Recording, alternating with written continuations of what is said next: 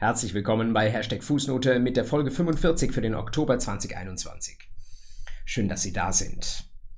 Machen Sie zu viel Sport?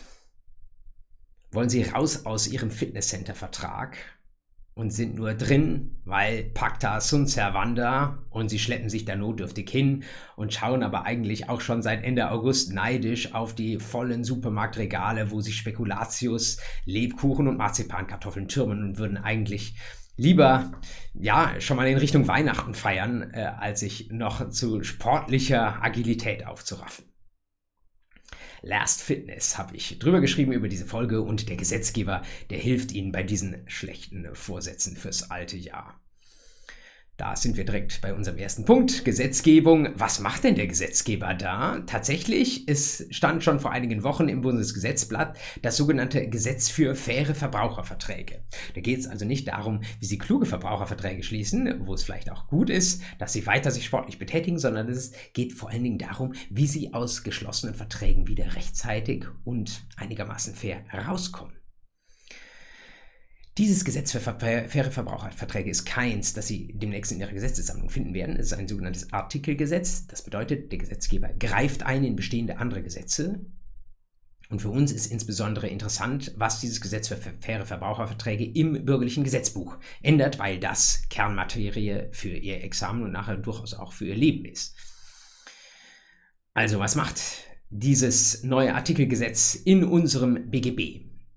Das erste habe ich bereits angesprochen. Wie sieht es aus mit Verbraucherverträgen, die Sie schließen? Wie kommen Sie da wieder raus? Sei es, dass das der Vertrag mit Ihrem Fitnesscenter, Fitnesscenter ist, sei es, dass es ein Vertrag ist, den Sie mit Ihrem Mobilfunkdienstleister schließen oder dass Sie zum Beispiel, wenn wir gleich drauf kommen, eine Bahncard bestellt haben. Der Gesetzgeber hat beobachtet, dass diese Verträge häufig zugunsten der Unternehmer eine sehr lange Laufzeit haben und nach dieser langen Laufzeit auch gerne mal einfach so per AGB verlängert werden. Und er sagt, das ist vielleicht nicht im Sinne der Verbraucherinnen und Verbraucher, also müssen wir da was machen. Was macht er? Schon das geltende Recht, wenn Sie in Ihr aktuelles BGB reinschauen, hat da ähm, ein Instrument in der Hand. Wenn Sie reinschauen in Ihren Paragraphen 309 Nummer 9, mitten im AGB-Recht, wissen Sie, das sind Klauselverbote im Unternehmer-Verbraucher-Kontext. Und da steht drin, wenn, erstmal mit dem kleinen Buchstaben A, wenn ein Vertrag mehr als zwei Jahre Laufzeit hat und das ist in AGB, steht in AGB drin, dann geht es nicht. Das bleibt unverändert, nichts Neues. Aber, kleinen Buchstabe B, wie schaut es aus, wenn wir die, eine Laufzeit haben von einem Vertrag und diese Laufzeit ist jetzt rum und dann steht in den AGB drin, dass sich dieser Vertrag jetzt konkludent verlängern möge. Da sagt Ihnen jetzt der 309 Nummer 9 mit dem kleinen Buchstaben B, das geht schon, eine solche konkludente Verlängerung. Allerdings nicht, wenn der neu verlängerte Zeitraum größer ist als ein Jahr. Also, wenn konkludente Verlängerung, dann bitte maximal ein Jahr. Das kennen Sie zum Beispiel von der Bahncard, wenn, wenn Sie sie haben. Wenn Sie die nicht rechtzeitig kündigen, dann verlängert sich das ganze konkludent immer um ein weiteres Jahr ist mit der gegenwärtigen Rechtslage kompatibel. In der Zukunft wird das nicht mehr so sein, denn in der Zukunft sagt der Gesetzgeber selbst dieses eine Jahr obendrauf. Das ist für eine konkludente Verlängerung noch zu viel. Im Grundsatz ist es vielleicht schon mit der konkludenten Erklärung bei Verbrauchern so eine Sache. Also wenn eine solche konkludente Verlängerung da sein wird, dann sagt der Gesetzgeber dann aber bitte mit einer sehr, sehr knappen Kündigungsfrist. Also sagt der Buchstabe B ab 1. März 2022 für ab diesem Zeitpunkt geschlossene Verträge. Wenn eine solche konkludente Verlängerung in AGB drinsteht, dann muss der Verbraucher, die Verbraucherin das Recht haben, binnen einen Monats zu kündigen oder mit einer sogar noch kürzeren Kündigungsfrist. Also gute Nachrichten für all diejenigen, die immer raus wollten aus ihren Fitnesscenter-Verträgen. Tatsächlich noch keine gute Nachricht für das laufende Jahr, denn die entsprechende EGBGB-Vorschrift, die ja immer sagt, ab wann findet dieses Gesetz Anwendung, die sagt, das gilt erst für Verträge, die geschlossen werden ab 1. März 2022. Also für bestehende Verträge können Sie sich an der Stelle leider dann doch nicht zurücklehnen. Und der kleine ähm, Buchstabe C, der dann auch noch folgt, da sehen Sie in der gegenwärtigen Gesetzesfassung drin, dass die reguläre Kündigungsfrist im Moment maximal drei Monate ähm, dauern darf. Und auch da möchte der Gesetzgeber eine Verkürzung haben. Die soll nur noch einen Monat dauern. Das hat mit dieser regulären Kündigungsfrist meine ich ähm, die Kündigungsfrist zum Ende der ursprünglich vereinbarten Vertragslaufzeit. Also ähm, bisher macht man sich einen Knoten ins Taschentuch äh, nach dem Motto Bahncard oder Witness Center kündigen muss ich jeweils drei Monate vorher, wenn ich noch gar nicht an das Vertragsende denke. Das wird ein bisschen verknappt, ähm, wenn ich erst sechs Wochen vorher oder fünf Wochen vorher daran denke, diesen Vertrag mit der ursprünglichen Laufzeit zu kündigen. Dann soll das zukünftig auch noch möglich sein. Was steht noch drin im Gesetz für faire Verbraucherverträge. Tatsächlich nicht nur Dinge für Ihren Fitnesscenter-Vertrag, den Sie ja vielleicht auch dann doch bestehen lassen wollen, wer weiß. Es stehen noch zwei andere Sachen drin, äh, die ich hier erwähnen möchte, nämlich zum einen lange diskutiert und endlich steht es dann im Gesetz drin, und zwar schon ab dem heutigen Tag, dass dieser Teil des Gesetzes für faire Verbraucherverträge gilt bereits ab dem 1. Oktober 2021, die sogenannte Lex Ryanair. Lex Ryanair ist kein ganzes großes Gesetz, sondern nur ein kleines Klauselverbot. Erneut die Nummer 9, aber diesmal nicht die Paragraph 309 Nummer 9, sondern der Paragraph 308 Nummer 9. Das wird so schnell jetzt wahrscheinlich noch nicht in Ihrer papierenden Gesetzesfassung drin stehen, äh, aber schauen Sie mal die Online-Gesetzesfassungen nach, die Sie da regelmäßig wälzen, weiß ich nicht, Gesetze im Internet, de jure ähm, oder was auch immer. Wenn die auf Zack sind, dann steht da jetzt ab sofort ein neuer Paragraph 308 Nummer 9 drin. Und was ist der Inhalt dieses neuen Klauselverbots? Da steht etwas verkürzt drin. Abtretungsausschlüsse in AGB gegenüber Verbrauchern funktionieren nicht. Abtretungsausschlüsse. Wie könnten Verbraucherinnen und Verbraucher darauf kommen, eine Forderung abtreten zu wollen? Haben Sie das schon mal gemacht? Ich weiß nicht, vielleicht sogar schon. Es gibt ja da diese ähm, schöne, große, immer größer werdende neue Welt von niedrigschwelligen, verbrauchergerechten Dienstleistungen, die mit digitalen Mitteln vorangetrieben werden. Stichwort Legal Tech, davon haben Sie jedenfalls, wenn Sie diesem Kanal folgen, sicherlich schon mal gehört. Da geht es zum Beispiel darum, dass Sie Fluggastrechte einfordern können oder dass Sie ähm, Ihren Vermieter in die Pflicht nehmen können, wenn der die Mietpreisbremse ähm, verletzt hat und so weiter und so fort. Da helfen Ihnen diese modernen, innovativen, digital affinen Dienstleister. Und das Modell, das da regelmäßig dahinter steht, ist, dass Sie als Verbraucherin Ihre Forderung, die Sie gegen einen Unternehmer haben, dass Sie die abtreten an diesen Dienstleister und der setzt sie dann für Sie durch. Und jetzt gab es einzelne große Unternehmen, die auf den Gedanken gekommen sind, ja, ähm, dass diese wachsende Rechtsdurchsetzung gegen uns als Unternehmer, die schmeckt uns gar nicht. Also lass uns versuchen, diesen Mechanismus irgendwo auszuhebeln.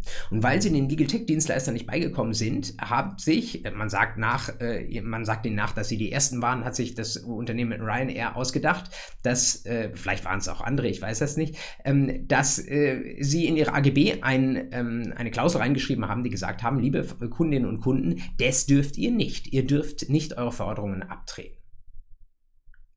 In der Praxis ist es etwas komplizierter als das, aber das ist der Kern des Problems, mit dem sich der Gesetzgeber dann beschäftigt hat und wo schon lange die Diskussion war, ob das vielleicht einer Inhaltskontrolle nach 307 im BGB standhält. Nach meinem Gefühl haben die Gerichte eigentlich gesagt, nein, solche Klauseln funktionieren nicht, sie sind einseitig unangemessen und deswegen ähm, schon unwirksam. Aber der Gesetzgeber schreibt es jetzt nochmal explizit rein in den 308 Nummer 8, der ab heute gilt und sagt, solche Abtretungen sind ähm, unwirksam, jedenfalls dann, wenn sie äh, solche Abtretungsausschlüsse sind unwirksam. Das heißt, die Abtretung ist wirksam, wenn dieser Abtretungsausschluss in den AGB eines Unternehmens drin steht.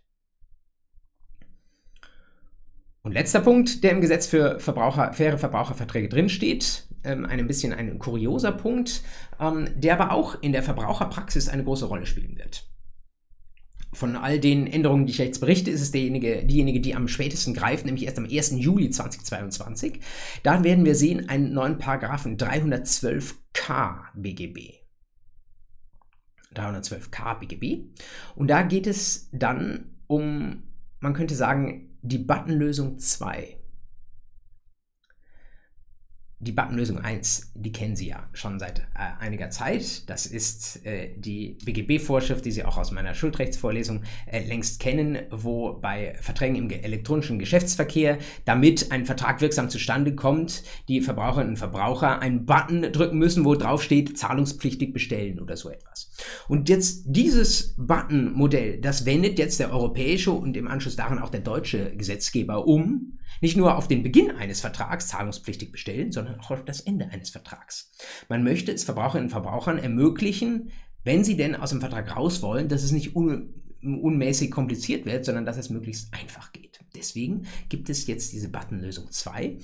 312k, der ab dem 1. Juli 2022 sagen wird, liebe Unternehmer, ihr müsst ähm, für das Ende eines Verbrauchervertrags müsst ihr einen Button bereithalten, wo ich als Verbraucher nur draufdrücken muss, und da steht dann irgendwie drauf, Vertragsverhältnis beenden oder so etwas und dann ist es vorbei mit dem Vertrag. Dann habe ich den Vertrag gekündigt.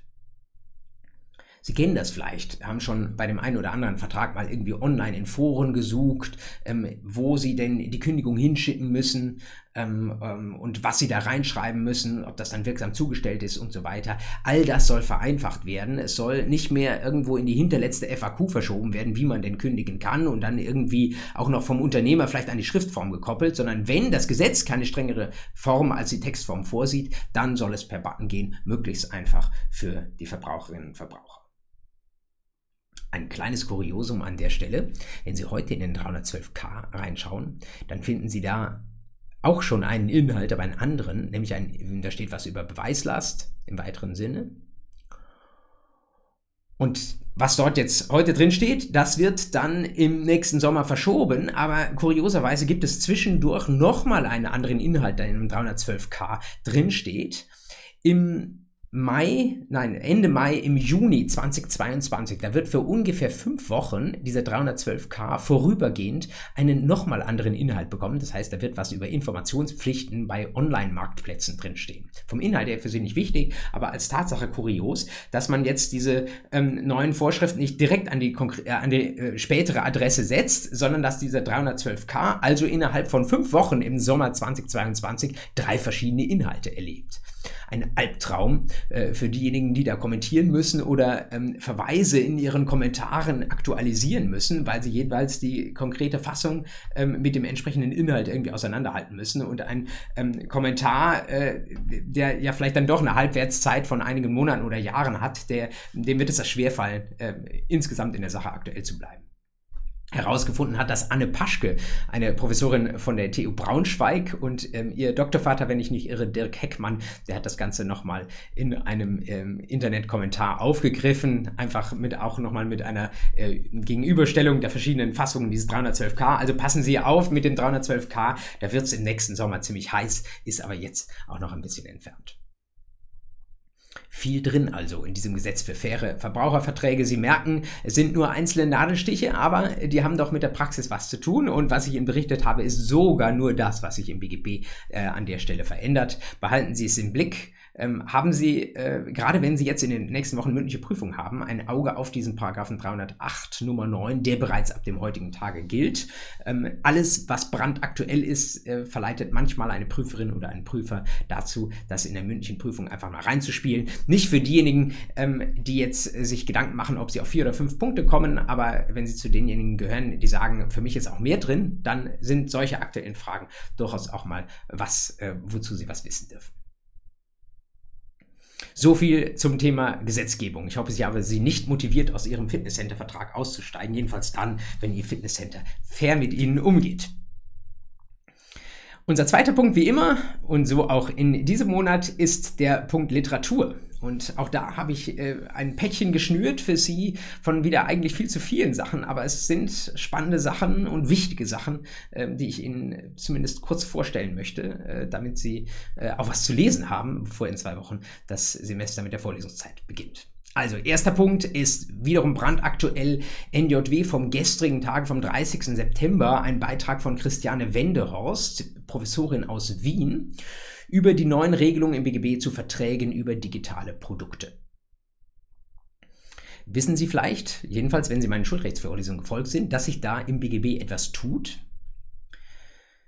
Was tut sich? Ähm, es kommt ein ganzer Satz von neuen Vorschriften rein, die Paragraphen 327 bis 327u. Da steht im Moment in 327 nur was wie weggefallen, aber das wird sich ändern zum 1. Januar. Ich habe das schon mehrfach an dieser Stelle erwähnt, kann aber äh, nicht müde werden, möchte nicht müde werden zu wiederholen, wie wichtig das für Sie ist. Mich beschäftigt das auch deswegen, weil ich gerade an der Kommentierung des Beckschen Online-Großkommentars zu diesen Vorschriften sitze und das wird auch bald fertig. Darauf freue ich mich. Ähm, und äh, insofern lese ich natürlich auch mit besonderem Interesse, was alles dazu veröffentlicht wird und freue mich natürlich, diesen Aufsatz von Christiane Wenderhorst auch äh, verarbeiten zu dürfen. Aber auch Sie sollten das verarbeiten. Gerade so ein Überblicksbeitrag in der NJW und dann gerade aus der Feder von Frau Wenderhorst ist nun wirklich ähm, ein absolutes Muss, damit Sie nochmal fitter sind für diese Vorschriften. Verlassen Sie sich da nicht nur immer nur auf eine Ressource, dass Sie das mal hier in der Fußnote gehört haben oder in der Vorlesung gehört haben, sondern versuchen Sie solche wichtigen und neuen Themen tatsächlich auch von mehreren Seiten abzusichern. Ähm, kleine Fußnote in der Fußnote an der Stelle. Ähm, ich plane äh, ungefähr zum Jahreswechsel, wahrscheinlich kurz vor Weihnachten, an der Uni München eine Art Seminar, eine Art zweitägigen Workshop zu diesen neuen Regeln und auch zu äh, dem, was in der Warenkaufsrichtlinie sich noch bei den 433, 434 äh, Folgen der BGB ändert. Äh, das werde ich wahrscheinlich hybrid oder online machen oder als Livestream machen, muss ich mal sehen. Ich kündige das dann auch noch über meinen YouTube-Kanal an. Aber wenn Sie dann noch mal eine gemeinsame Erarbeitung der neuen Regeln irgendwie brauchen, dann hätten Sie das auch noch. Soll Sie aber nicht davon abhalten, jetzt diesen Aufsatz von Christiane Wenderhorst in der aktuellen NJW zu lesen. NJW 20 2021 Seiten 29, 13 bis 29, 19.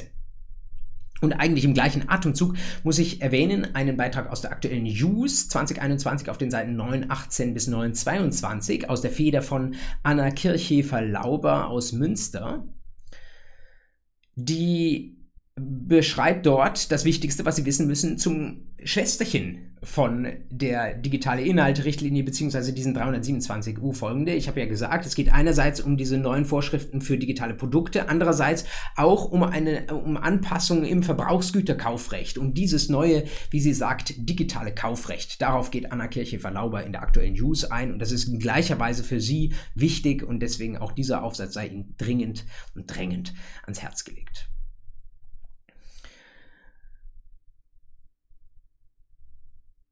Das Pflichtprogramm ist das, das ist das eine, äh, die Kühe und auch interessant ist das andere. Nächster Aufsatz, äh, den ich Ihnen vorstellen möchte, ist einer aus der Zeitschrift für Rechtspolitik aus der Feder von Beate Xell, Professorin an der Uni München. Sie schreibt in der ZRP 2021 auf den Seiten 166 bis 169 über kollektive Schadensereignisse und was die nämlich erfordern kollektive Klageinstrumente, sagt sie, kennen Sie unter dem äh, Stichwort Verbandsklage. Darüber hatten wir, glaube ich, in der Fußnote auch schon gesprochen und wenn nicht, äh, werde ich das auch noch nachholen. Ähm, und sie schreibt äh, über einen ganz konkreten Vorschlag, den es hier vor jüngerer, vor gar nicht so langer Zeit gegeben hat, nämlich, dass wir vielleicht doch in bestimmten großen Massenschadensereignissen, die wir in letzter Zeit doch immer häufiger sehen, Stichwort Abgasskandal, aber auch andere, dass wir es dort vielleicht auch der Justiz einfach machen sollten, indem wir bestimmte ganz zentrale Kernfragen dieser Streitigkeit per Vorlageverfahren zum Bundesgerichtshof klären. Auch das ein wunderbares Thema für die mündliche Prüfung.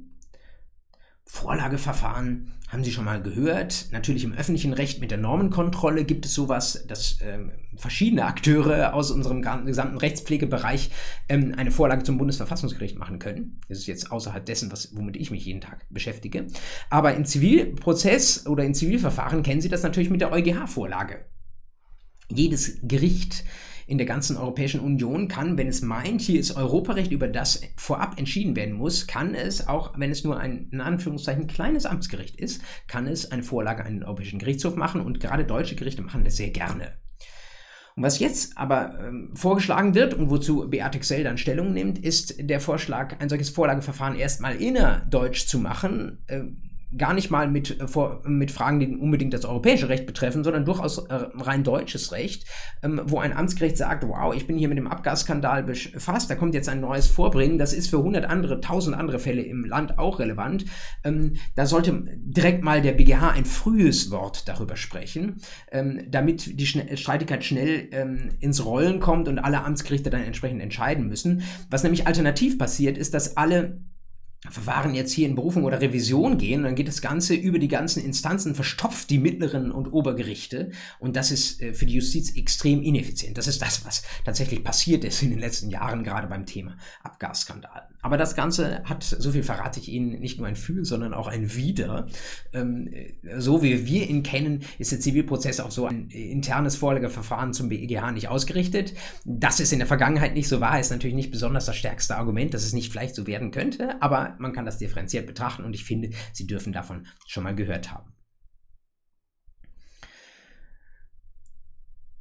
Drei Aufsätze empfehle ich Ihnen üblicherweise, aber, und drei habe ich Ihnen schon empfohlen, aber heute habe ich fünf mitgebracht. Es war zu spannend. Es wird allerdings ein bisschen abgefahrener jetzt. Also, wenn Sie noch ein bisschen ähm, Aufmerksamkeit haben oder ein bisschen Platz auf Ihrem Notizzettel, dann noti äh, notieren Sie sich mal diese zwei, die jetzt hier auch noch kommen oder entnehmen Sie dann aus den Show Notes ähm, zu dieser Folge. Zum einen, in der von mir schon ab und an mal zitierten ZFPW, Zeitschrift für die gesamte Privatrechtswissenschaft, das ist das Beck-Pendant zum ACP, schreibt äh, eine Professorin, eine neue Professorin von der Uni Würzburg, schöne Grüße nach Würzburg und an die Autorin Wiebke Voss, schreibt etwas über twitternde Gerichte. Es ist ja viel davon die Rede, wie viel Öffentlichkeitsarbeit Gerichte machen dürfen und machen sollen, wie viele Entscheidungen veröffentlicht werden müssen veröffentlicht werden können oder inwieweit die Gerichte das, was sie langweilig finden, auch mal zurückhalten, zurückhalten könnten. Und Wiebke Voss, die greift das auf, nur für den Fall, dass sie das Thema interessiert. Öffentlichkeitsarbeit, die Gerichte, wie ist das eigentlich mit Social Media? Sie haben gesehen, wenn Sie mir auf Instagram folgen, dass sogar das Bundesverfassungsgericht neuerdings einen Instagram-Account eingerichtet hat. Ähm, dann äh, können Sie da ähm, bei Wiebke Voss äh, Ausführungen dazu finden, warum das im Grundsatz eine sehr, sehr gute Idee ist, dass die Gerichte da auch reingehen, das echte Leben auch der jüngeren Generation. Und ähm, allerletzter Beitrag und vielleicht auch der abgefahrenste in dieser Reihe ist ein Beitrag wiederum aus der Zeitschrift für Rechtspolitik ZRP auf den Seiten 169 folgende, also direkt hinter demjenigen von Beate Xell, den ich Ihnen eben empfohlen habe. Ein Beitrag aus der Feder von Julia von Butschlar und Sebastian Omlohr aus Marburg. Und sie schreiben über, halten sich fest, Tokenisierung von Eigentums-, Benutzungs-, Zutritts- und Pfandrechten. Wow. Da geht es um das sogenannte Token-Privatrecht.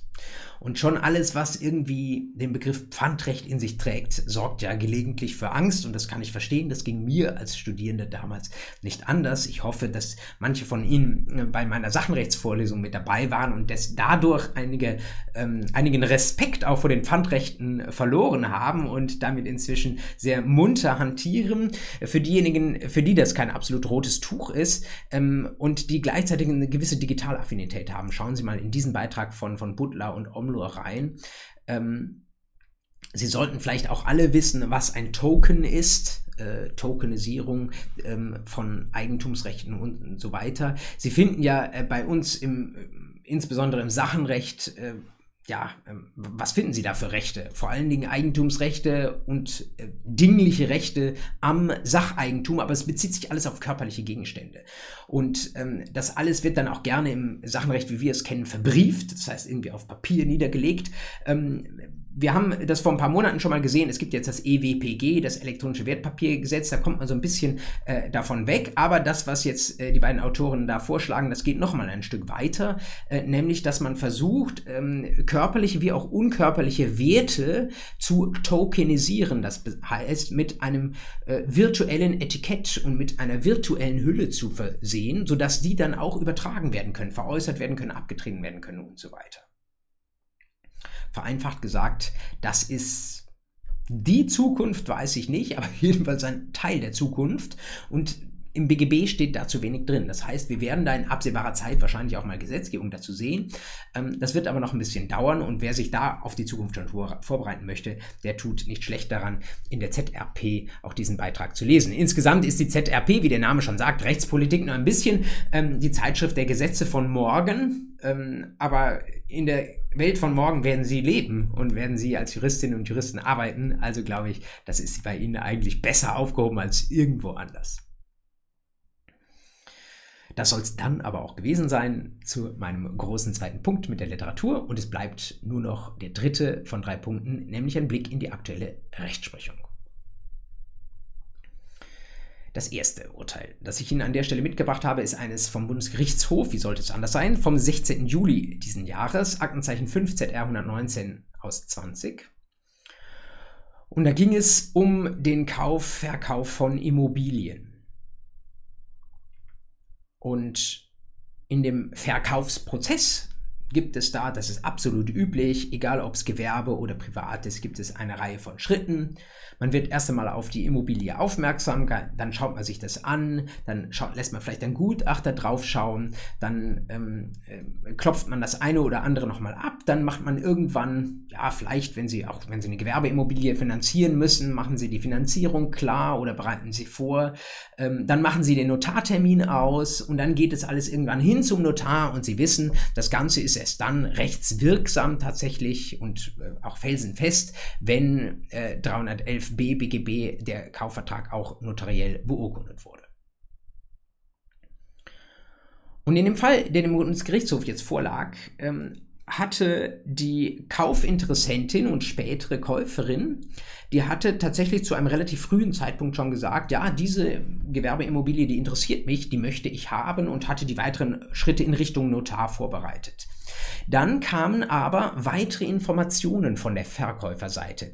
Die hat so einen Prospekt da nachgeschoben, wo drin stand, schauen Sie mal ja hier, da, dieses Objekt, für das sie sich dann entschließen werden ähm, oder eigentlich sogar schon entschlossen haben, wenn auch nicht notariell ähm, beurkundet, äh, für dieses Objekt, damit können sie die und die Sachen machen. Ich visualisiere ihnen das mal, wie sie das hier umbauen können.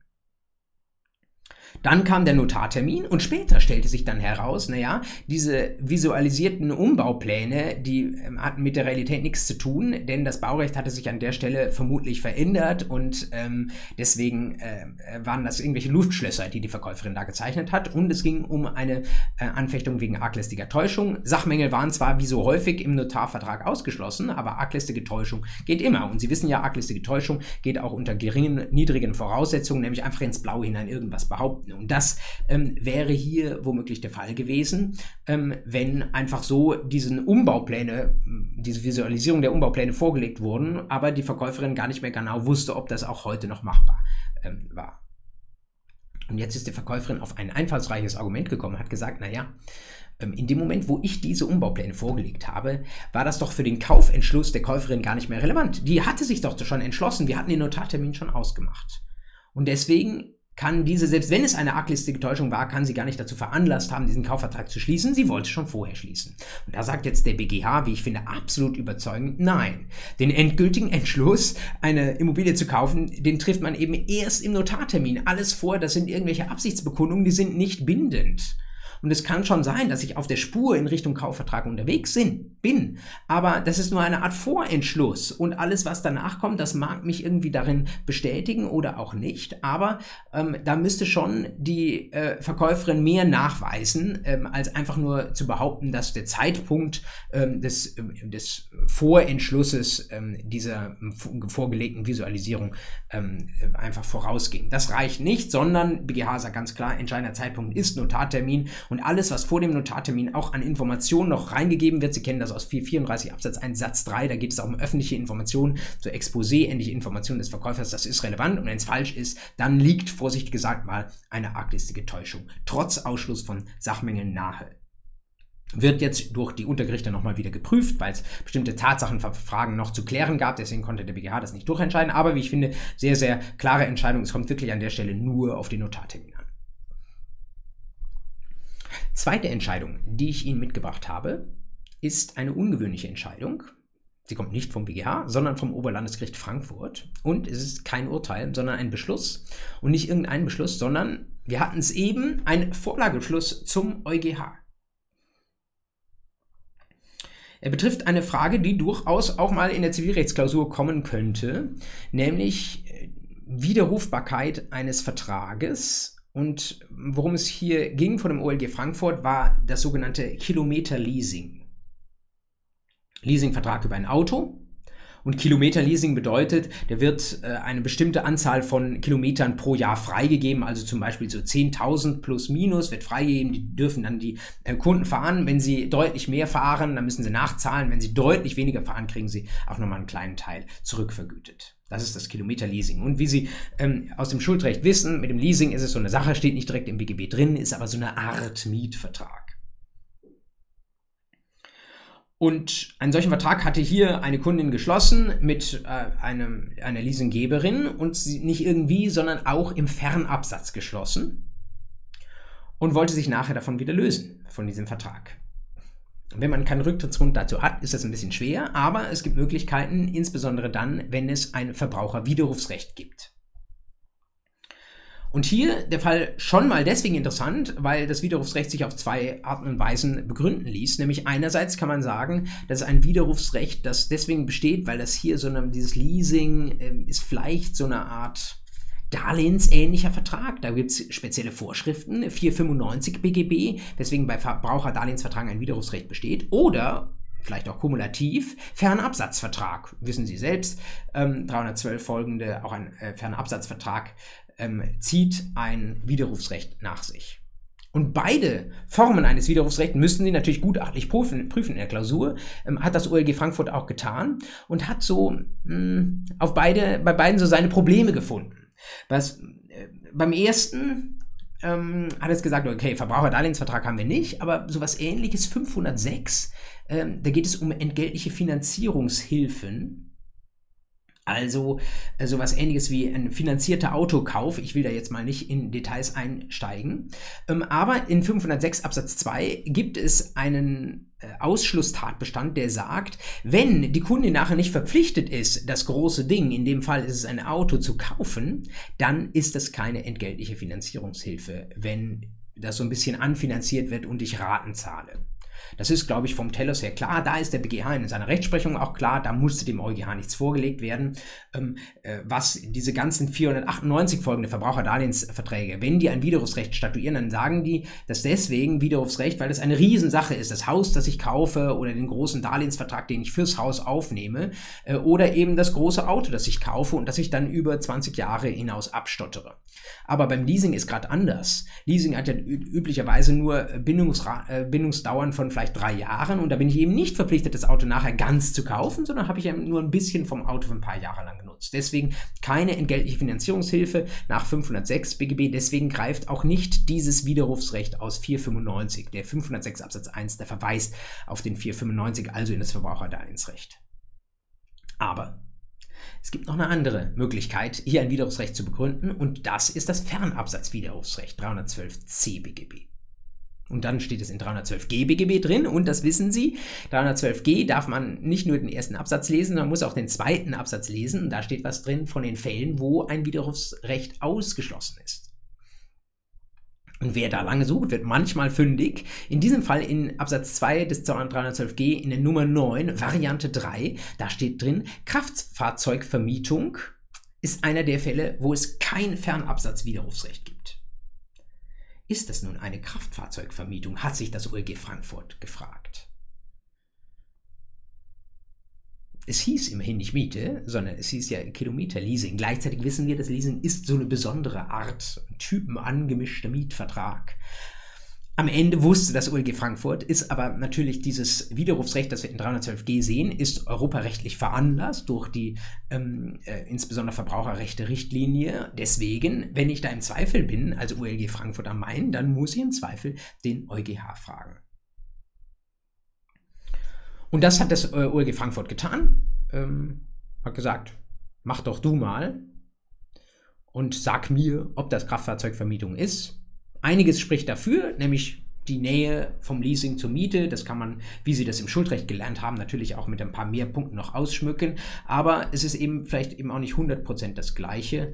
Ähm, und wenn es nicht 100% das Gleiche ist, müssen wir dann nicht hier tendenziell verbraucherfreundlich entscheiden, den Ausschlussgrund nicht anwenden und deswegen das Fernabsatzwiderrufsrecht zulassen. Wenn wir es denn allerdings zulassen, sagt das OLG Frankfurt, dann könnte es noch einen anderen Punkt geben. Dann muss man nämlich noch in den Paragraphen 356 reinschauen, Absatz 3, da geht es um die Rechtsfolgen des Widerrufs. ja, nicht nur um die Rechtsfolgen, sondern tatsächlich auch nochmal, ich muss mich korrigieren, um, ähm, ja, um, um die Frage, ob es noch möglich ist, den Widerruf äh, zu erklären. Da steht noch auf der Tatbestandsseite diese Widerrufserklärung. Rechtsfolgen stehen erst ab den 357. Ähm, und grundsätzlich, äh, wissen Sie, hängt, äh, die, haben wir so eine Widerrufsfrist, die hängt aber davon ab, ob äh, ordentlich belehrt wurde. Und dann wurde vor einigen Jahren eingeführt so eine Art Ausschlussfrist von zwölf Monaten und zwei Wochen. Das bedeutet, selbst wenn ich nicht ordentlich informiert wurde, ähm, zwölf Monate und zwei Wochen nach Übergabe des Fahrzeugs soll Schluss sein, ähm, damit so eine Art Rechtssicherheit mal eintritt und nicht äh, auf Jahre hinaus die Unternehmerin noch unsicher ist, ob denn das Widerrufsrecht ausgeübt wird. Allerdings gibt es für diese Ausschlussfrist für den Widerruf zwölf äh, Monate und zwei Wochen, gibt es eine Rückausnahme für Finanzdienstleistungen, weil es eine europäische Fernabsatzfinanzdienstleistung Verfassungsrichtlinie gibt, die äh, einen solchen Ausschluss des Widerrufsrechts nicht zulässt. Und weil das so ist, musste jetzt auch das OLG Frankfurt fragen, ob das hier eine Finanzdienstleistung ist mit dem Leasing. Ich denke wahrscheinlich eher nicht. Das würde für eine Ausschlussfrist sprechen und würde dafür sprechen, dass dann, obwohl das Widerrufsrecht nach Fernabsatz eigentlich besteht und nicht nach 312g Absatz 2 ausgeschlossen ist, dass dann doch, äh, jedenfalls so war der konkrete Fall äh, gelagert, wenn die Kundin dann nach der Übernahme des Fahrzeugs mehr als zwölf Monate und zwei Wochen verstreichen lässt, dass dann nach 356 Absatz 3 tatsächlich auch vorbei ist mit dem Widerruf. Gerade an diesem Ende in Richtung 356 Absatz 3 sehr schwierig und verhakelt. Ich kann es aber nicht ändern. Das Recht ist an dieser Stelle auch durch europäische Richtlinien, so sehr wir sie schätzen, ähm, komplizierter geworden über die Jahre. Also wenn Sie ein ähm, BGB mal zur Hand nehmen von vor 25 Jahren, dann werden Sie sehen, das Schuldrecht war da vergleichsweise einfach auch wenn Ihnen manches von aus der alten Zeit ähm, auch wiederum nicht mehr bekannt vorkommen dürfte. Nicht äh, jede Ausführlichkeit ist schlechter. Äh, manche klagen ein bisschen darüber, dass durch diese ganzen ähm, europäisch veranlassten Änderungen das BGB ein bisschen, ähm, sagen wir mal, weniger systematisch wird und äh, viele einzelne Versatzteile da zusammengepuzzelt wird und es nicht mehr so richtig schön passt. Das spricht dann wohl dafür, ähm, ein europäisches Zivilgesetzbuch irgendwann mal zu bauen, dass ich nicht mehr nur Richtlinien habe, ähm, die alle äh, Mitgliedstaaten irgendwie umsetzen müssen, sondern eine europäische Zivilgesetzverordnung, wenn Sie so wollen, äh, die dann auch unser schönes altes BGB äh, ablösen würde. Das werden Sie, glaube ich, bis zu Ihrem auch dem zweiten Examen nicht mehr erleben, ähm, auch wenn es äh, eine spannende Sache ist, den Weg dorthin zu beobachten. Ja, ähm, bleibt noch die allerletzte Entscheidung. Das ist eine, die eher für ihr Leben relevant ist und nicht so sehr für ihre Examensklausur. Eine Entscheidung, zu der leider zu dem Zeitpunkt jetzt hier Anfang Oktober noch nicht mal der Volltext des BGH vorliegt.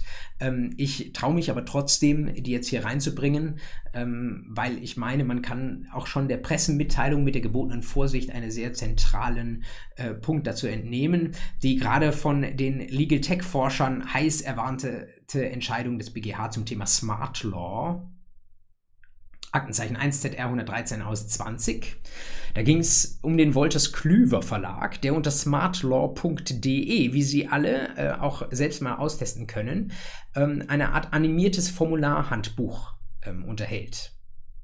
Das bedeutet, äh, wenn Sie ein Rechtsdokument brauchen, sei es einen Mietvertrag, sei es ein Testament oder sei es ein Geschäftsführervertrag, was auch immer, da finden Sie 100 verschiedene Vorlagen und dann können Sie das interaktiv auf Ihre eigenen Bedürfnisse anpassen. Äh, die Werbung von SmartLaw sagt auch, das ist äh, wie bei Anmelden auf Ihre individuellen Bedürfnisse zugeschnitten und dann laden Sie das Dokument runter, verwenden Sie es und das fand die Hamburger Anwaltskammer nicht so toll, weil sie gesagt hat, das ist doch eigentlich Anwaltsding. Und äh, juristisch übersetzt heißt das, ist eine Rechtsdienstleistung im Sinne des Paragraphen 2 des Rechtsdienstleistungsgesetzes. Und wer, das, wer keine Anwaltszulassung hat, der darf das nicht machen. Und der Wolters Klüver Verlag äh, macht tolle Sachen, aber hat keine Anwaltszulassung, deswegen darf er das nicht. Und ähm, erstinstanzlich hatte die Hanseatische Rechtsanwaltskammer Recht bekommen, zweitinstanzlich vom OLG Köln dann nicht mehr und der BGA hat jetzt das OLG Köln bestätigt. Ähm, ich war auch anderer Auffassung, äh, muss das aber jetzt halt äh, revidieren. So ist das halt manchmal im Leben. Man muss auch ein guter Verlierer sein. Ähm, ich werde, ich warte auch den Volltext noch ab, was da an spannenden Sachen kommt. Aber interessant finde ich, dass die Pressemitteilung des BGH, die ja von den entsprechenden Richterinnen und Richtern immer autorisiert ist, dass die als ganz entscheidendes Kernelement schon mal rausstellt, wenn das eine Maschine ist und kein Mensch, den man da für eine Art quasi Rechtsdienstleistung konsultiert dann weiß ich doch das als Nutzerin und Nutzer, dass das nur irgendwie mal schnell gemacht ist. Und dann weiß ich, das ist für mich nicht ähm, 100% angepasst auf meinen konkreten Fall. Das ist mit großer Vorsicht zu genießen.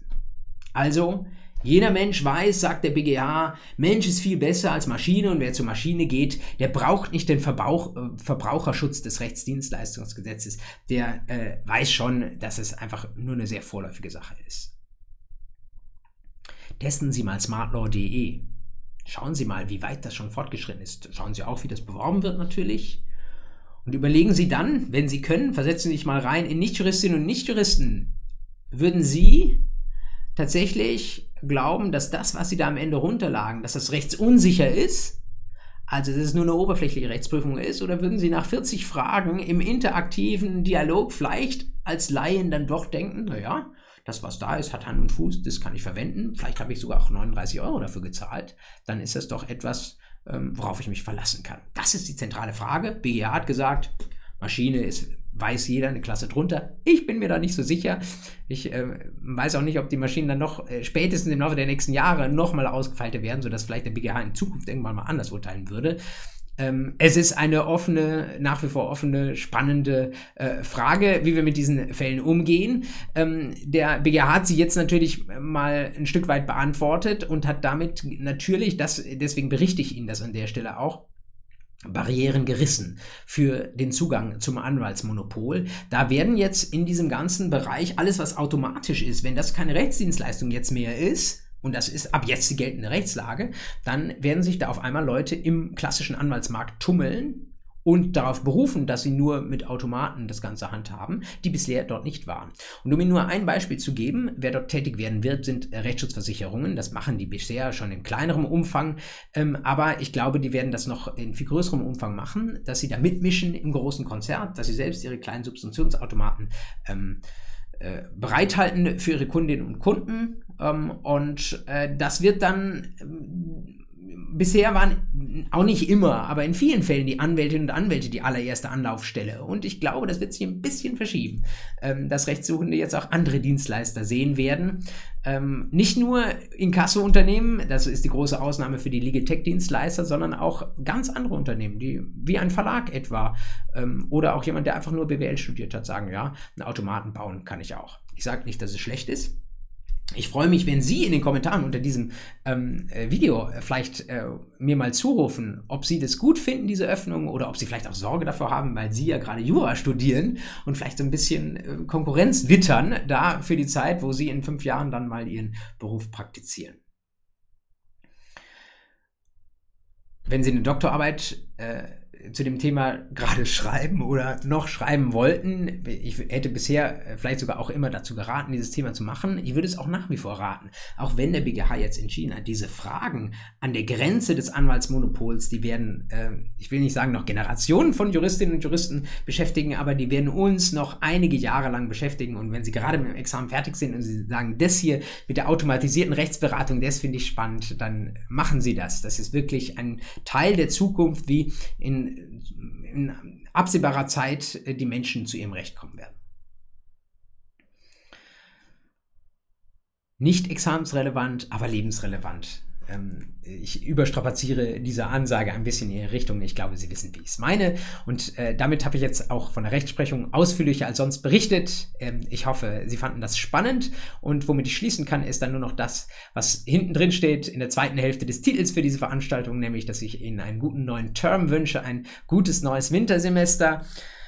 Sie wissen, dass sich äh, die Lehrenden an den Universitäten bemühen, wieder zur Präsenzlehre zurückzukommen. Ich mache hier keine Versprechung mehr, nachdem ich das im letzten Frühjahr 2020 mal gehofft hatte, dass das Wintersemester 2020 schon wieder eine Rückkehr zur Normalität bringen würde, mache ich hier überhaupt gar keine äh, Prognose mehr. Äh, ich wünsche einfach Ihnen, dass äh, viel Normalität dabei ist, viele persönliche Begegnungen in dem bald beginnenden ähm, Wintersemester, dass Sie gut miteinander arbeiten können und dass sie viel zu Jura lernen. Ähm, hier auf äh, YouTube ähm, werde ich äh, zwei Vorlesungen aktualisieren. Äh, ich muss mich da entschuldigen, die habe ich Ihnen schon für den Sommer angekündigt, aber es hat sich gerade durch diese Kommentierung zu den 327 folgende, äh, die ich da gerade mache, leider ein bisschen verschoben. Deswegen werde ich so ungefähr zum äh, Beginn der Vorlesungszeit dann starten mit äh, dem Update für die Vorlesung Familienrecht und dann mit dem Update für die Vorlesung Erbrecht. Ähm, bleiben Sie mir gewogen, äh, sehen Sie mir es nach, dass es ein bisschen später geworden ist. Äh, kommen Sie gut rein ins neue Semester und seien Sie natürlich gerne wieder dabei ähm, Anfang November. Dann kommt die nächste Fußnote. Bis dahin alles Gute für Sie.